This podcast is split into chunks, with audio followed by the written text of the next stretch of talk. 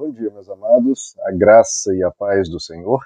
Eu sou o pastor Rômulo Pereira, da Igreja Batista, Palavra da Graça, e hoje nós vamos estudar os Atos dos Apóstolos, capítulo 14, verso 1, que nos diz: Em Icônio, Paulo e Barnabé, como de costume, foram à sinagoga judaica.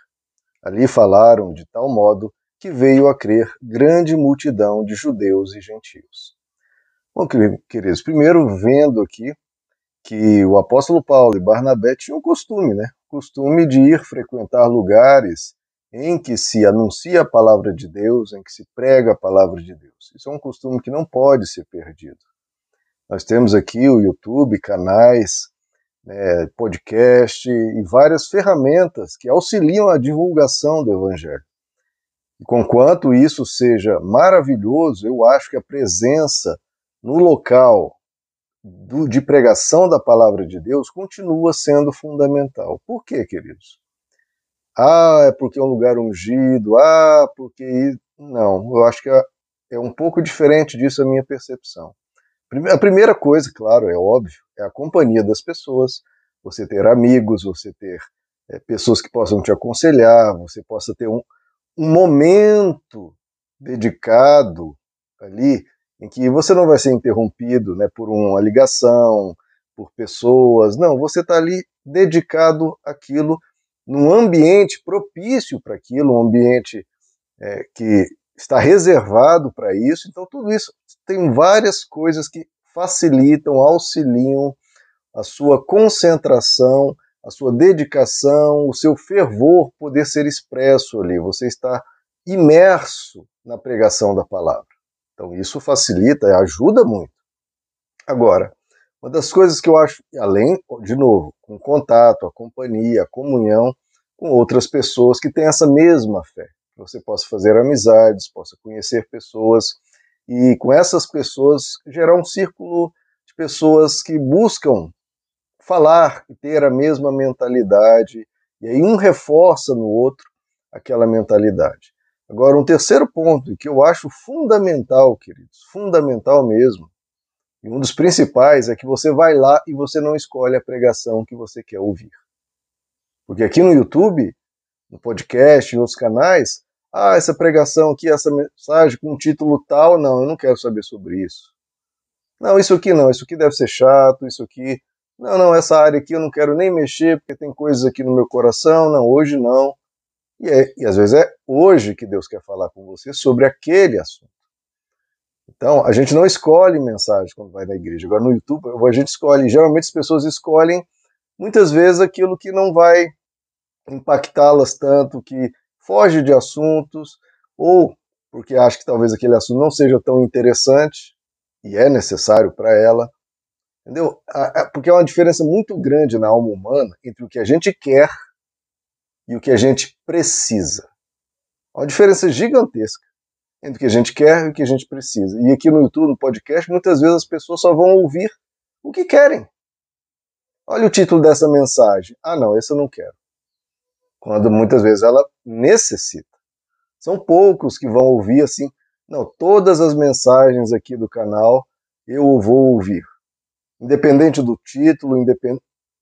É complicado. Muito difícil a pessoa ter essa perseverança. Agora, lá na igreja, ela vai estar lá, dificilmente ela vai sair no meio da mensagem. Né? Porque aqui no YouTube ainda tem isso. A pessoa pode até começar e depois lembra de um afazer, alguém liga, ou é interrompida e para a mensagem e depois não continua. Justamente no momento que a mensagem ia começar, né, porque o início, os primeiros minutos de uma mensagem, é para solidificar uma base, um contexto, uma direção, para então chegar a uma conclusão para aquela questão, para aquele problema, para, aquela, para aquele dilema. Então, essa questão da pessoa não escolher, pelo contrário, a mensagem vir escolhida e muitas vezes por Deus e muitas vezes para ela, é essencial. É essencial. Isso, esse mecanismo eu acho essencial. Você vai e vai sem defesa, você vai sem poder fugir de uma mensagem que às vezes Deus quer te dizer, Deus quer falar aquilo com você, mas que em outras ferramentas você acabaria dando um jeito, alguém pode escapar ou ser interrompido, Ali na igreja tem essa ambiência, esse preparo para você estar ali e receber uma mensagem que muitas vezes vai te confrontar, vai doer, mas vai ser um doer para sarar. Depois, continuando o verso, que diz que falaram de tal modo que veio a crer uma grande multidão de judeus e gentios, né, queridos? Isso é maravilhoso, essa pregação do evangelho, quando alcança corações e esses corações acabam se convertendo. Lembrando que Muitas vezes, a semente que é lançada precisa de um terreno propício para essa semente. Porque se a semente é lançada, mas não há o terreno propício, não vai se converter ninguém. Por isso que Jesus também dizia, né, não lance pérola aos porcos. A pérola tem o seu riquíssimo valor, mas se as pessoas não querem, não insista. Então, muitas vezes a gente pensa, pô, pregou o evangelho, teve uma grande multidão. É isso que sempre acontece? Não ao longo da história humana, muitas vezes se pregou o evangelho, não se converteu, se converteu poucos ou não converteu ninguém. Em outras vezes, por causa do terreno, ou seja, do coração das pessoas, das pessoas que estavam ali, porque é a escolha das pessoas. Muitas vezes converteram muitos, outras vezes poucos, outras vezes ninguém. Outras vezes foram mortos. Em Hebreus 11, falando dos heróis da fé, diz que muitos foram aclamados, recebidos, aplaudidos, e outros foram mortos à espada, cerrados ao meio, torturados, roubados os seus bens. Por quê? Porque é o problema é a mensagem? Se a semente é o evangelho, o problema é a semente? Não. O problema é o terreno. Agora, temos que ter cuidado também. Porque muitas vezes, quando, entre aspas, se converte, entre aspas, uma multidão, muitas vezes foi porque não foi lançada a semente do evangelho, mas uma semente falsa. Porque, queridos, ervas daninhas, cactos, uh, espinhos, uh, mato, cresce também, não cresce? Mas não são produzidos. Então, essas árvores daninhas, sementes ou espinhos, especialmente mato, crescem em qualquer terreno. Mesmo um terreno ruim, corações ruins. Se você entrega uma mensagem falsa, uma mensagem que é, é falsa, é, utópica, triunfalista, é, a, prometendo rios de coisas, etc., que a palavra de Deus às vezes não promete, promete, ou baseado em muito emocionalismo, ou baseado em medo, enfim, algo falso, um falso evangelho, muitas vezes é seguido por multidões. Por quê? Porque mato cresce em terreno ruim, espinhos crescem em terreno ruim. Então, não verifique a qualidade da mensagem pelo número de pessoas que, entre aspas, se converteram. Você tem que analisar o conteúdo. Se o conteúdo é evangelho, converteu-se mil, dez, dois, um ou nenhum, a mensagem é o evangelho. Tem aquele valor eterno, infinito e abençoado por Deus. Está ali a mensagem de Cristo. O valor dela é inestimável. Se os porcos não deram valor à pérola, a pérola continua sendo de grande valor.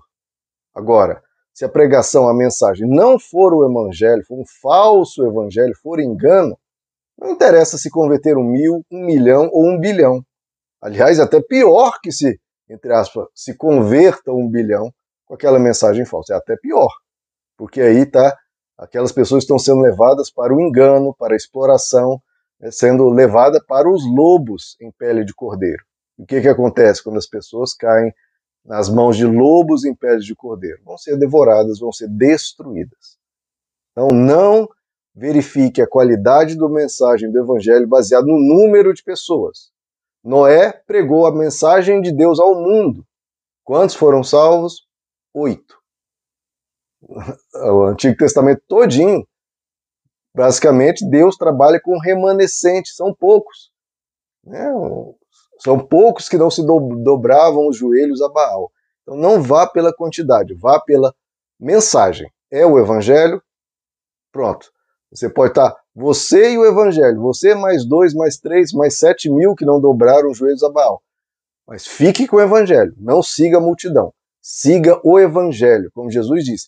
Quem quer vir após mim, siga Jesus, não a multidão, porque multidão muitas vezes vai seguir falsos ensinos. Amém, meus amados? Que Deus lhes abençoe. A graça e a paz do Senhor.